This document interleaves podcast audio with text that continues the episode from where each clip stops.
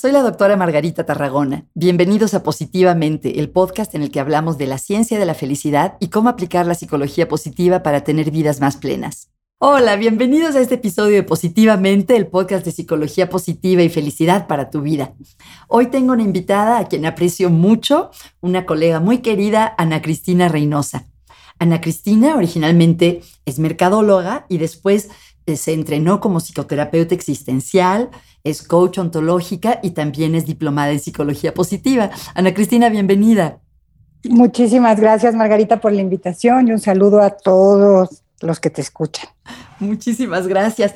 Cuéntanos un poquito, Ana Cristina, ¿cómo defines lo que haces? Cuando conoces a alguien, eh, ¿cómo les explicas tu trabajo? Ay, muy buena pregunta. Mira, me he definido en los últimos, ¿qué serán? Cinco años. Como bien dijiste, soy egresada de, del Diplomado de Psicología Positiva de la Ibero y créeme que, que la psicología positiva cambió la manera en cómo me defino, ¿no? Ahorita como transformadora social, activista de la felicidad, este, pero realmente lo que hago es acompañar a las personas a que vean la mejor parte para que desarrollen su potencial económica y emocionalmente. Y entonces eso es lo que hago, acompaña, acompaño a las personas a través de modelos educativos, de sesiones individuales, grupales, en organismos, en empresas. Entonces eso, eso es, así es como me redefino. Qué interesante, qué bonito, activista de la felicidad y transformadora social, wow. Y dijiste algo muy interesante, sé que trabajas en diferentes áreas, entonces no quiero necesariamente restringirnos solo a una de ellas, pero como yo te veo, una de tus aportaciones más interesantes es que has unido la psicología positiva con este aspecto de los negocios, del emprendedurismo, que creo que no mucha gente ha hecho. Entonces, no sé si por ahí podríamos empezar a hablar de tu trabajo y que nos cuentes por qué eh, es útil hacerse cargo de la felicidad y del bienestar cuando uno se dedica a los negocios.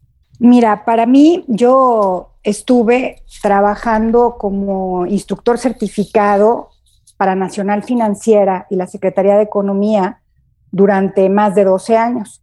Y entonces lo que veía era el tema de emprendimiento y desarrollo de negocios.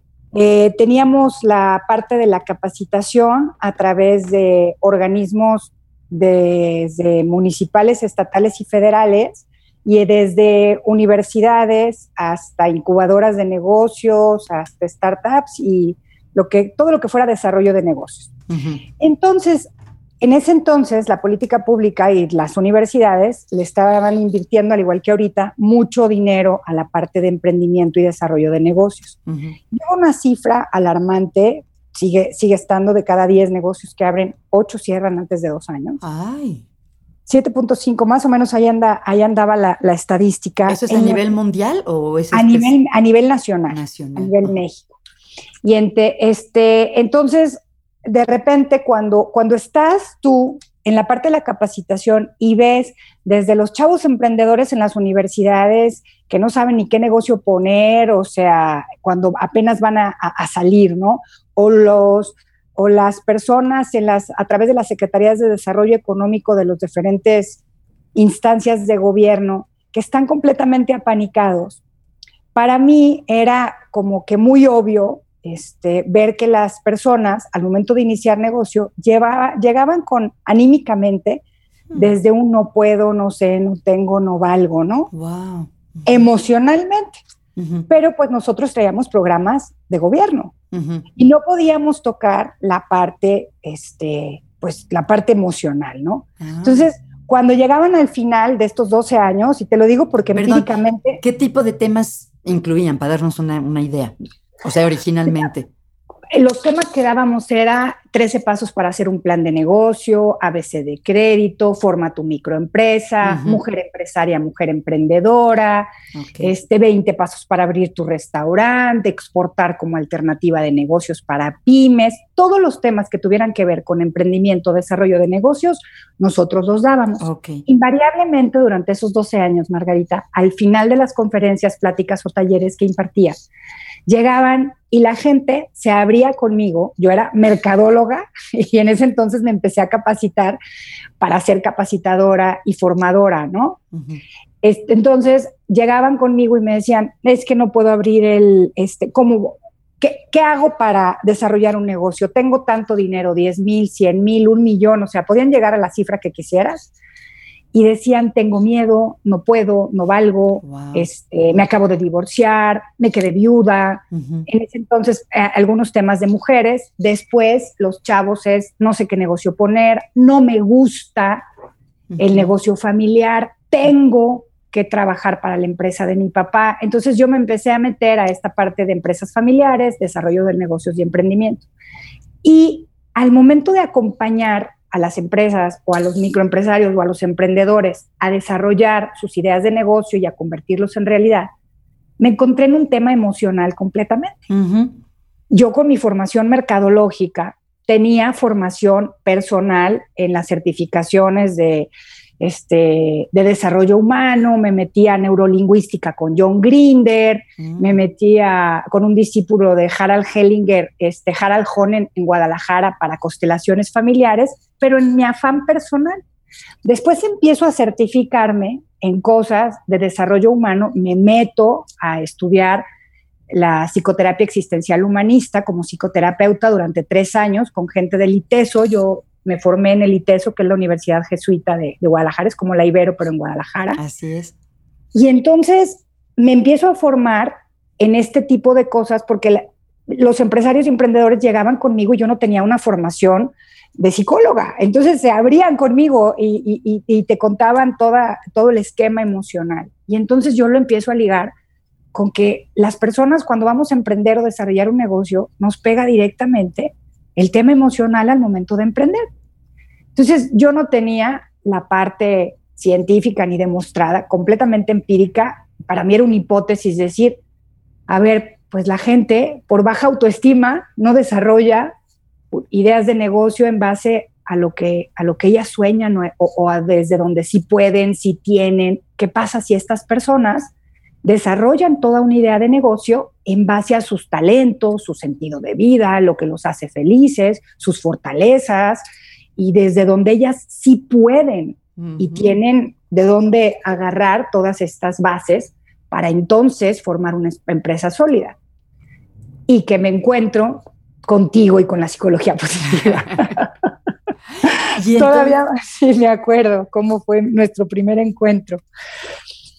Y, empecé a buscar en México este, lo que hace que valga la pena vivirse, cosa que se me hizo padrísimo porque llevaba pues 15 años estudiando temas de emocionalidad y e, en el tema personal de desarrollo humano, pero no había encontrado la parte científica dentro de la psicología que comprobara, que, que testificara con bases sólidas lo que hace que valga la pena vivirse. Y invito en ese momento a una, a, una amiga, una socia el día de hoy, este, Maripaz Herrera, de decir, oye, tú tienes mil horas en el tema de emprendimiento y, y startups, incubadoras, vámonos al diplomado para empaparnos de esto y generar una metodología para que la gente pueda minimizar el riesgo de que deje sus negocios, porque nuestra hipótesis es, pues si tú vas a empezar un negocio o a desarrollar tu idea de negocio en base a lo que te hace feliz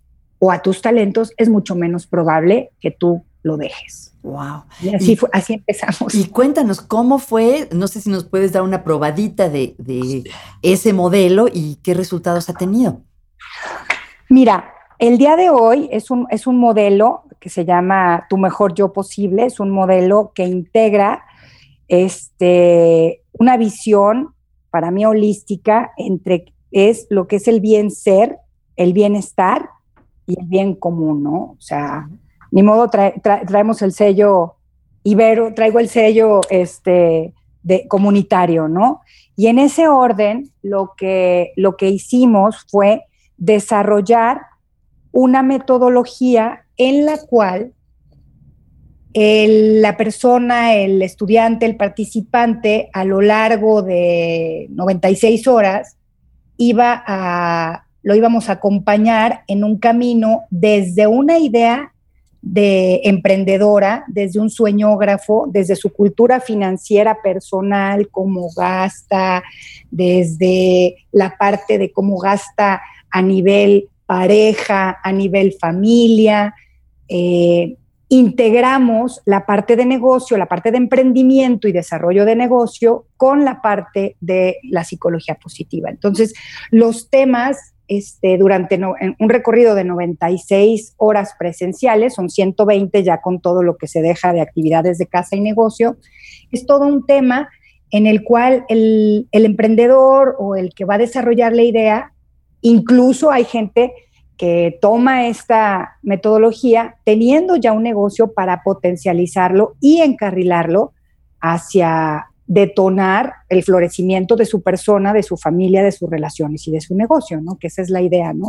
Como que integrar todas las herramientas de la psicología, algunas de las más importantes herramientas de la psicología positiva para que lo integren en ese desarrollo de negocios. Entonces empiezas desde con tu idea de negocio, con un análisis de cómo gasto finanzas personales y acabo con un estado financiero de mi posible empresa, con una guía de negocios recorriendo este, una guía de negocios que nos basamos en un modelo Canvas, en un modelo fácil y práctico, y le integramos toda la parte de la psicología positiva, este, el tema de talentos, de felicidad, emociones positivas, salud positiva. ¿Cómo lo, ¿cómo lo integran?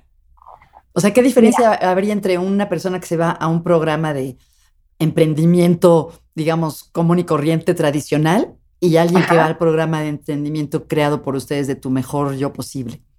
Híjole, para mí es toda la diferencia. Aparte, orgullosísimas porque hace, hace cuánto fue el segundo Congreso Internacional de Psicología Positiva, el que nos aventamos en Los Ángeles, creo que fue hace como cinco años. Y entonces nos dimos cuenta que no había a nivel mundial en ese entonces este, ningún modelo de desarrollo de negocios y de emprendimiento que integrara el bienestar subjetivo, que integrara la psicología positiva. En este caso, yo siempre he dicho, en eso soy mucho más coloquial, ¿no? La felicidad, eh, la psicología positiva para mí es como que la felicidad. La política pública, las universidades de repente le tienen como que un poquito de miedo al nombre felicidad, ¿no? Y en, en realidad es eso. No hay ningún modelo para mí que integre esta metodología, no hay ningún modelo en México que yo conozca que integre esta metodología en un proceso de arranque de negocio. Para mí, súper importante porque necesitas herramientas de que tengas, en, las cuales tengas y tú te autosustentes tu propia emocionalidad para que tú puedas desarrollar desde ahí una idea de negocio. Entonces es mucho menos probable que tú lo vayas a abandonar, porque yo necesito como que estar en un nivel de positividad, de emocionalidad, contar con, o sea, saber cuáles son mis fortalezas del carácter, saber para qué me ha servido durante todo este mi vida y ahora cómo poder aplicar dentro de mi negocio la resiliencia, que es la capacidad que tengo de sobreponerme a cualquier adversidad, llámese de impuestos, llámese de abrir un negocio, licencia municipal. Digo, si alguien enfrenta vicisitudes, al momento de emprender un negocio es cualquiera que lo haya hecho. Entonces, la resiliencia toma un papel fundamental aquí, toma un papel fundamental la parte de encontrar herramientas en las cuales yo me pueda generar mi propia emocionalidad y subir mi nivel de bienestar. Y entonces esto lo hacemos este, con actividades familiares, de pareja o personales en las cuales yo pueda este, generarme emociones positivas. ¿Y esto que lo hago? Pues con las 10 emociones positivas y entonces llevamos a los participantes a vivir este, desde la gratitud, a, vivir la parte del asombro, de cada una de las emociones que me van a subir ese estado. Y si yo tengo ese estado de emocionalidad al momento de abrir un negocio, pues es mucho menos probable que, que yo lo aviente o lo tire. Ojo, también que yo abra un negocio desde lo que a mí me fascina, desde donde yo fluyo, desde mis talentos, pues hasta yo pagaría por, por vivirlo, ¿no? Y el chiste es integrar esa parte a la parte del emprendimiento o desarrollo de negocio. O sea, cómo manejo el tiempo, este, vemos temas de Mijail Csikszentmihalyi con el manejo del tiempo, vemos temas de pues, todos aquellos temas que, que cómo, cómo envejecer bien y metemos este tema desde la persona hasta el negocio, ¿no? ¿Cómo voy a hacer un ejercicio? Digo, la, parte de la salud forma parte de un currículum y forma parte de mi negocio. La alimentación, el sueño, las emociones positivas, e, el ejercicio, cómo lo integro en mi día a día. Y el chiste es que al final las personas salgan con su guía de bienestar y con su guía de negocio y se integren, porque de repente separamos el negocio o la empresa de nuestra felicidad y el chiste es integrarlo y entonces cada semana a semana, si es a través de grupos, el grupo va viviendo la emoción positiva y viviendo su entrenamiento en desarrollo de negocios y guía de negocios, lo vive y lo trae de regreso al grupo y nos va diciendo cómo se va sintiendo, cómo lo va impactando y cómo lo va haciendo en su persona. Qué increíble. Su, en su negocio y su comunidad. Cris, ¿nos podrías contar, eh, obviamente guardando el anonimato de, la persona, pero ¿nos podrías compartir alguna historia de éxito de alguna, alguna persona que con estos fundamentos de psicología positiva haya tenido éxito al crear o desarrollar su negocio? Uy, sí, nunca se me va a olvidar una señora, este, y es más, con, cuando mi socia y yo hicimos un pilotaje, las personas que iban a nuestros cursos en su mayoría eran mujeres. Y al principio este, te confieso que el curso estaba enfocado para mujeres. Después no los compra el gobierno del estado de Jalisco. un, gran logro, por cierto. ¿eh? Sí, la Secretaría de, sí, de Desarrollo Económico y nos dice, ¿cuáles mujeres? O sea, empresas familiares, ninis, mujeres, o sea, como que se, se abrió el abanico, ¿no? Pero sí, sí quisiera hacer la referencia a esta mujer que vendía zapatos de catálogo. Quiero, quiero decir que este tema y este curso es para cualquier nivel socioeconómico y el emprendimiento no va este, ligado con la cantidad de dinero que tú tengas para desarrollar y detonar una idea de negocio. Por eso me voy desde el cero pesos, ¿no? Esta persona empieza el diplomado vendiendo zapatos de catálogo y ella, cuando hizo su mapa de talentos, ella ve que lo que a ella le fascina es la parte de la cocina, la parte del cocinar, la relaja, eh, ella fluye, realmente su flow estaba en la parte de, hacer de cocina, ¿no? De comida. Ella vivía en casa de sus suegros con sus dos hijos, su marido, que era eh, un chofer de transporte este, de carga, y entonces ella empieza su negocio, empieza a hacer mole de panza. Mole de panza aquí en Puebla, yo como vengo de Guadalajara y de Durango y de Torreón, no sabía lo que era, pero no es otra cosa más que menudo. Ah, ok. El mole de panza es menudo. Entonces ella empieza a hacer órdenes de mole de panza y a venderlas, este, las hace en su casa. Pone a trabajar a su suegro y a su suegra. Entonces su suegro era el que recolectaba las llamadas y eh, levantaba los pedidos. Su suegra era este, la que le cuidaba a su hijo a su hija y este, cuando ella tenía que estar cocinando o llevando pedidos, y su marido era el que hacía las entregas. Él empieza todavía con su trabajo y sigue de chofer. Él seguía en ese entonces, porque después lo sacó hasta de trabajar de chofer. Entonces, empieza utilizando toda la red de contactos de su marido, pues que son pozoleros y menuderos, este, a más no poder, consumen este tipo de producto. Entonces, ella fue haciendo toda su estrategia, su valor agregado, puso una ventaja competitiva, que todo eso se ve en el tema ¿no? de desarrollo de negocios, hizo su logotipo, eh, la gente iba uniformada, empezó a dar este, sus, este, como que tener su, valor agregado y su ventaja competitiva dentro de lo que ella hacía. Y empezó ella a dejar un poquito de lado la venta de zapatos de catálogo y también empieza ella a ver dónde están las oportunidades, empieza a hacer estrategias de mercadotecnia, ve cuándo tiene más altas las ventas, hace alianzas estratégicas, que esto también se ve a través del modelo este, de negocios, hace alianzas estratégicas con diferentes puntos de venta en donde ella llegaba y surtía a mayoreo Este, y me acuerdo perfectamente, Margarita, que llegaba a los cursos. En ese entonces teníamos dos veces a la semana el curso, lunes y miércoles. Y decía, hoy vendí, este, hoy no tenía quien me cuidara, este, mi suegra no podía cuidarme a mi hija y tuve que vender tres moles de panza más o empecé a vender también jugos para sacar más dinero y con eso ella pagaba lo que le costaba el curso.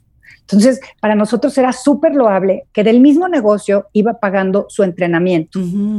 Después eso la llevó a ella a consolidarse, a ser una guía de negocios, acompañada obviamente en este caso este, por Maripaz y por mí durante las 96 horas que duraba el, el curso. Y al final ella acabó saliéndose de la venta de zapatos de catálogo, eso la llevó a ella a tener el dinero para meterle a su negocio propio. Su marido, ella le dio empleo a su suegra, a su suegro, al marido lo sacó después de trabajar y ella también después empleaba a otra persona que le ayudaba a cocinar porque ella no solamente le gustaba eh, hacer de comida, sino que le gustaba la salsa, pero bailarla también. Entonces, para ir a bailar salsa necesitaba tiempo y también era muy importante dentro de su negocio tener tiempo para hacer lo que a ella le encantaba, además de que era cocinar, ir a bailar salsa, ¿no? Entonces, este, para mí es un caso de éxito porque llegó a producir, ella estaba vendiendo alrededor, cada fin de semana llegó a vender al final del curso 10 mil pesos. Y entonces tener unas ventas de 40, 45 mil pesos mensuales los fines de semana en base a este modelo, o sea, la verdad, y dar empresa o dar empleo o dar trabajo también a su familia, bueno, este, eso, digo, para mí es más que éxito, es, pues es un caso de la vida real, ¿no? Y entonces, pues es como que dar una semillita o poner una aportación para que la gente en base a sus talentos, pues brille, florezca y genere un ingreso. Qué bonito, de verdad es un ejemplo inspirador, ¿no? Pensaba en esta cuestión de, de, pensar en el negocio basado en los talentos, en los gustos, la parte de las relaciones, con su familia, no sé qué otros elementos así de lo que sabemos que contribuye a la felicidad tuviste en acción en ese, en ese caso. Digo, ese caso, como de muchos, ahorita tenemos personas con energías renovables que también están impactando. O sea, para nosotros es muy importante dentro de, del modelo que hagas un negocio que impacte también a la comunidad. o sea, no nada más, o sea, como, como lo, lo descubrimos contigo o, dicho por los expertos, ¿no? Lo que más genera felicidad es dar. Y yo formo parte de algo más grande y contribuyo con ese negocio, no solamente a la riqueza o al enriquecimiento personal, sino al impacto comunitario y además se va a beneficiar mi colonia, mi ciudad o el planeta con impacto ambiental, pues qué mejor, ¿no? Y entonces, como esta gran cadena de valor, ¿no? Qué interesante. platicando contigo también, estamos tratando de, de, pues de llevar el modelo a, y más que en el desarrollo también de negocios, la parte de la psicología positiva a otros ámbitos. Cuéntame, porque sé que a ti te interesa mucho esa parte también del, desarrollo humano. Mira, para mí, este, ojo, para mí, digo, la psicología positiva me ha ayudado muchísimo y ha sido una herramienta muy importante en mi vida personal.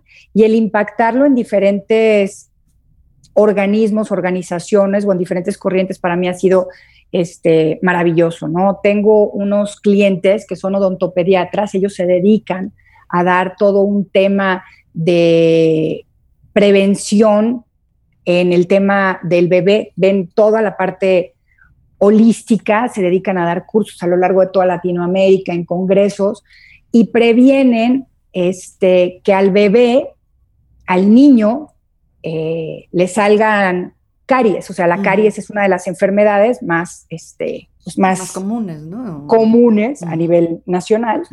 Y por la boca nos enfermamos, aparte que recordemos que somos el primer lugar a nivel mundial de obesidad infantil.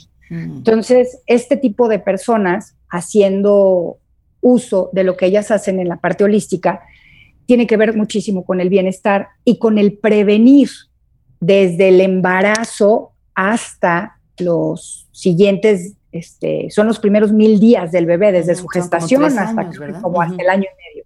Y entonces ah, es em, empezar a generar este tipo de metodología y educar desde el pediatra, el nutriólogo, el ginecólogo, a la mamá. Mm.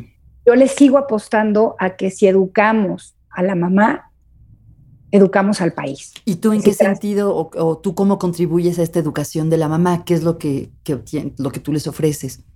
Ellos están haciendo todo un modelo desde una cartilla en la cual cuando la mamá va desde el embarazo, ellos trabajan holísticamente pediatras, bueno, en ese caso ginecólogo, nutriólogo y dentista, odontopediatra, para hacer una cartilla holística de nutrición de la mamá.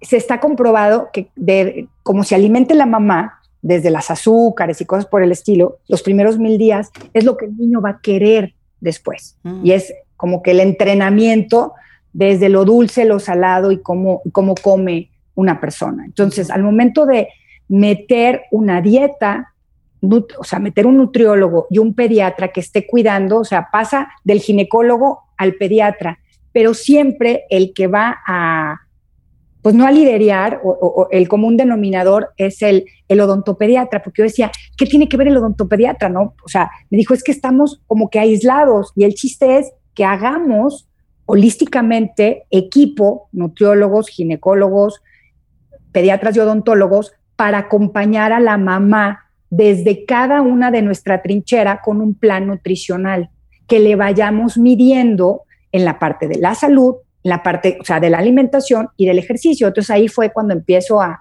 contribuir con ellos desde la parte de la salud positiva, todo el tema de, de, la salud positiva y también que el estado de ánimo de esa mamá, las emociones positivas contribuyen a todo eso. Entonces yo les decía, pues si ustedes aparte del tema de alimentación y de ejercicio dan un tema de emociones positivas, o sea, podemos educar desde la odontopediatría, desde la pediatría y desde la nutrición o ginecología a esa mamá en sus emociones positivas, ¿no? Y entonces a dar cierto tipo de tips fáciles, prácticos y rápidos para que las mamás empiecen a vivir y a experimentar eh, ellas primero y con sus hijos esta manera esta, esta intervención en la psicología positiva. Entonces se me hizo muy interesante y que él este, dice, ¿sabes qué? No hay, ahorita hay un boom en bienestar subjetivo, pero como que no tenemos herramientas concretas para poderlo apoyar y yo les ofrecí la parte de la psicología positiva como una herramienta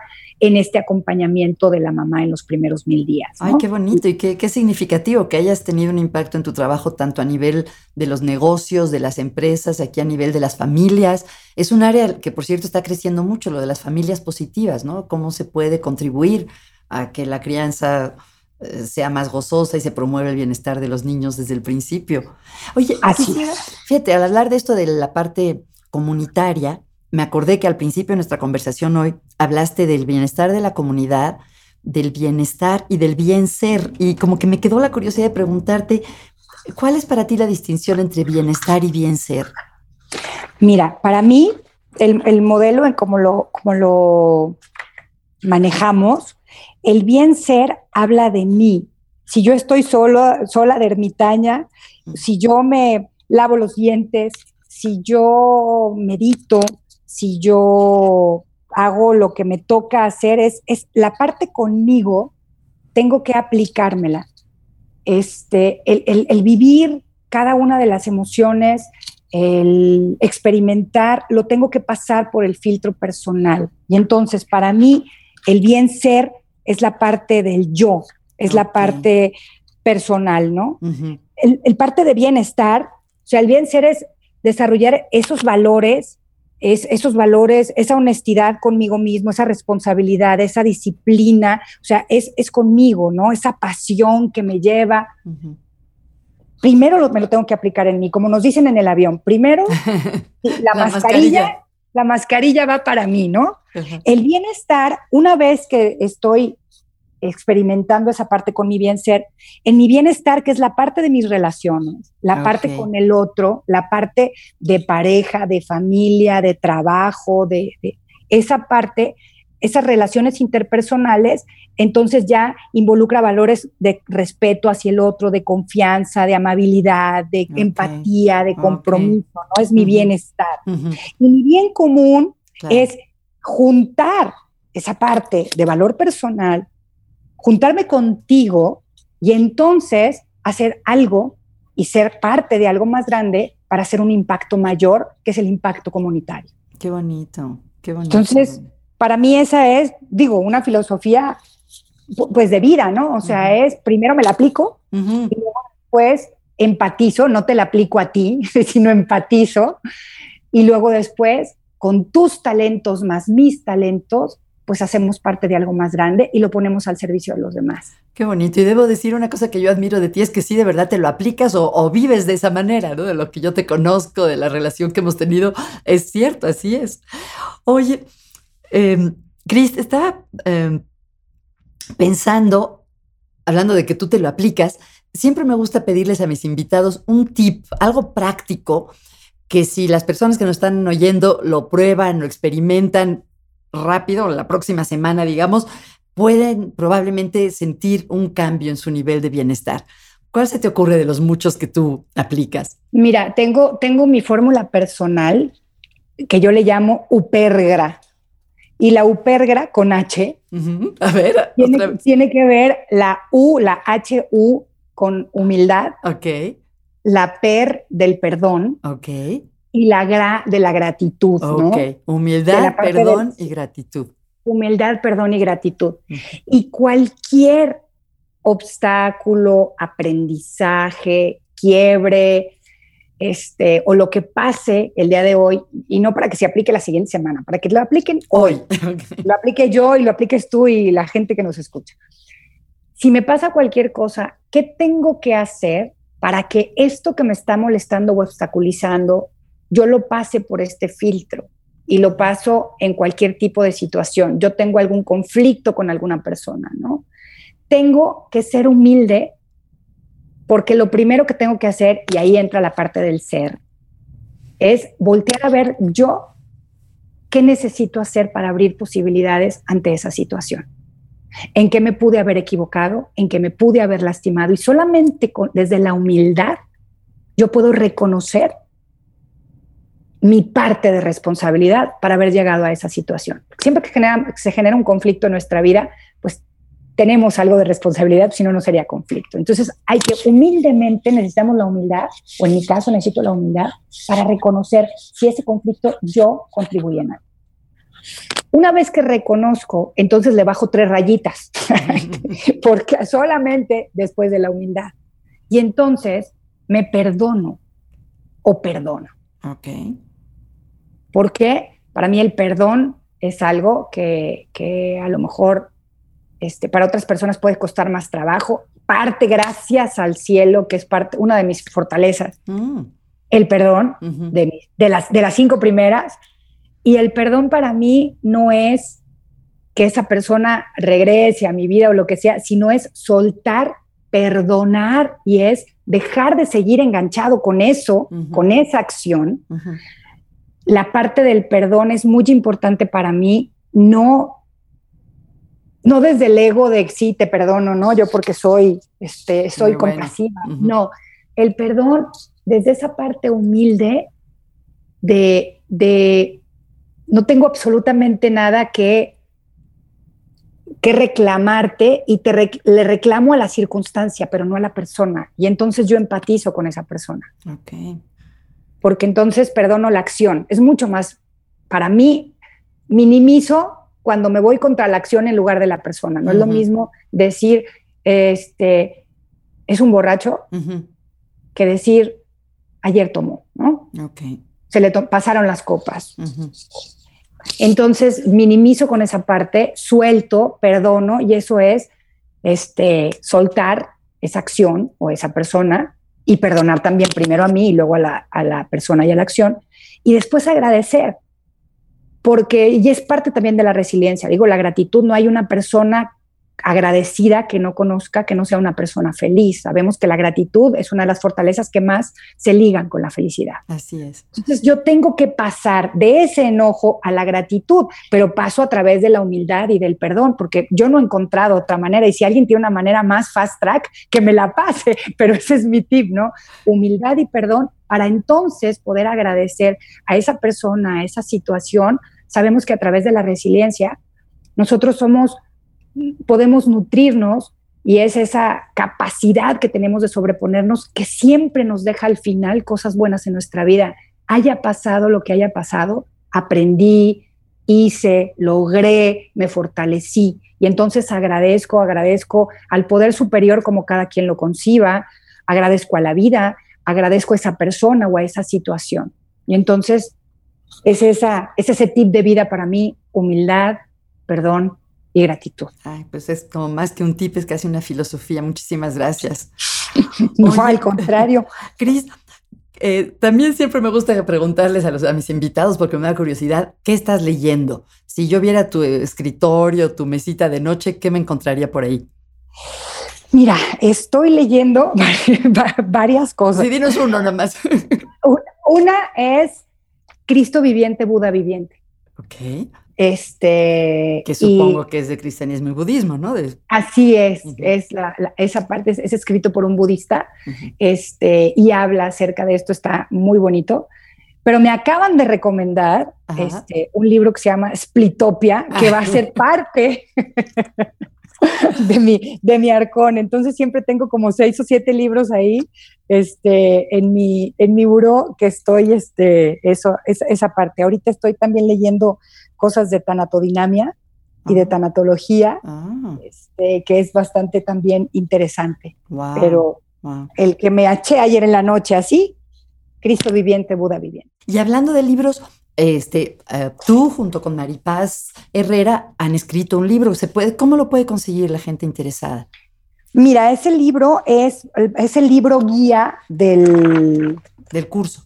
Del curso. Ah. Que estamos ahorita ya sacándole electrónicamente para que esté este, a nivel ya, ahora sí que lo puedas encontrar en línea, pero más, este, más adelante lo, se los, este, se los doy.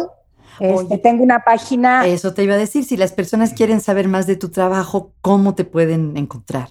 Mira, está la parte de ser mejor ser .mx. Ser mejor ser.mx. Ahorita está, sí, se está, este, ahorita no la van a encontrar, está construyéndose, pero por mientras pueden mandarme un correo electrónico o un WhatsApp, doy mi celular para cualquier WhatsApp, es 22 21 36 0302. Te repito, 22 21 36 0302 por vía WhatsApp. Estoy también en Facebook como Cristina Reynosa. Con I latina, ¿verdad? Con I latina, Cristina Reynosa. O el correo electrónico ahorita directo este, mi correo personal es c de Cristina Reynosa con latina arroba hotmail.com. Entonces, en, lo que estamos, paso toda la información de, lo que sea. Qué fantástico, eh, Ana Cris. Te agradezco muchísimo de verdad esta conversación. He disfrutado saber más de tu trabajo, ponernos al día. Y bueno, voy a aprovechar para hacer un comercial porque creo que la próxima vez que nos veamos, afortunadamente, va a ser aquí en la Ciudad de México, en la Ibero, 9 y 10 de noviembre, que es el Congreso Internacional de Psicología Positiva. Sé que vas a venir, me da muchísimo gusto. Ahí nos podremos saludar en persona. Y aprovecho para invitar a la gente que nos está escuchando al Congreso Internacional de Psicología Positiva, que es justamente sobre psicología y bienestar. Hay grandes ponentes, tanto de España como mexicanos, mesas de, eh, resultados de investigación, talleres.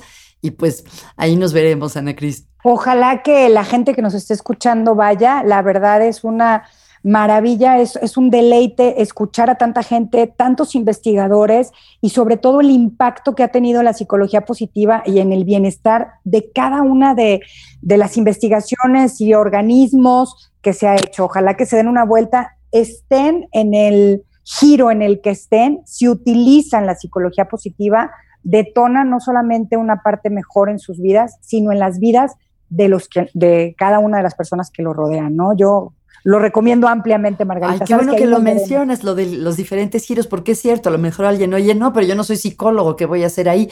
La psicología positiva, como bien dices, se aplica en muchas áreas. Tu propio ejemplo de cómo lo aplican en cuestiones del emprendedurismo, de los negocios, eh, cómo lo estás aplicando con odontopediatras, por ejemplo, en las escuelas, entonces tiene muchas aplicaciones.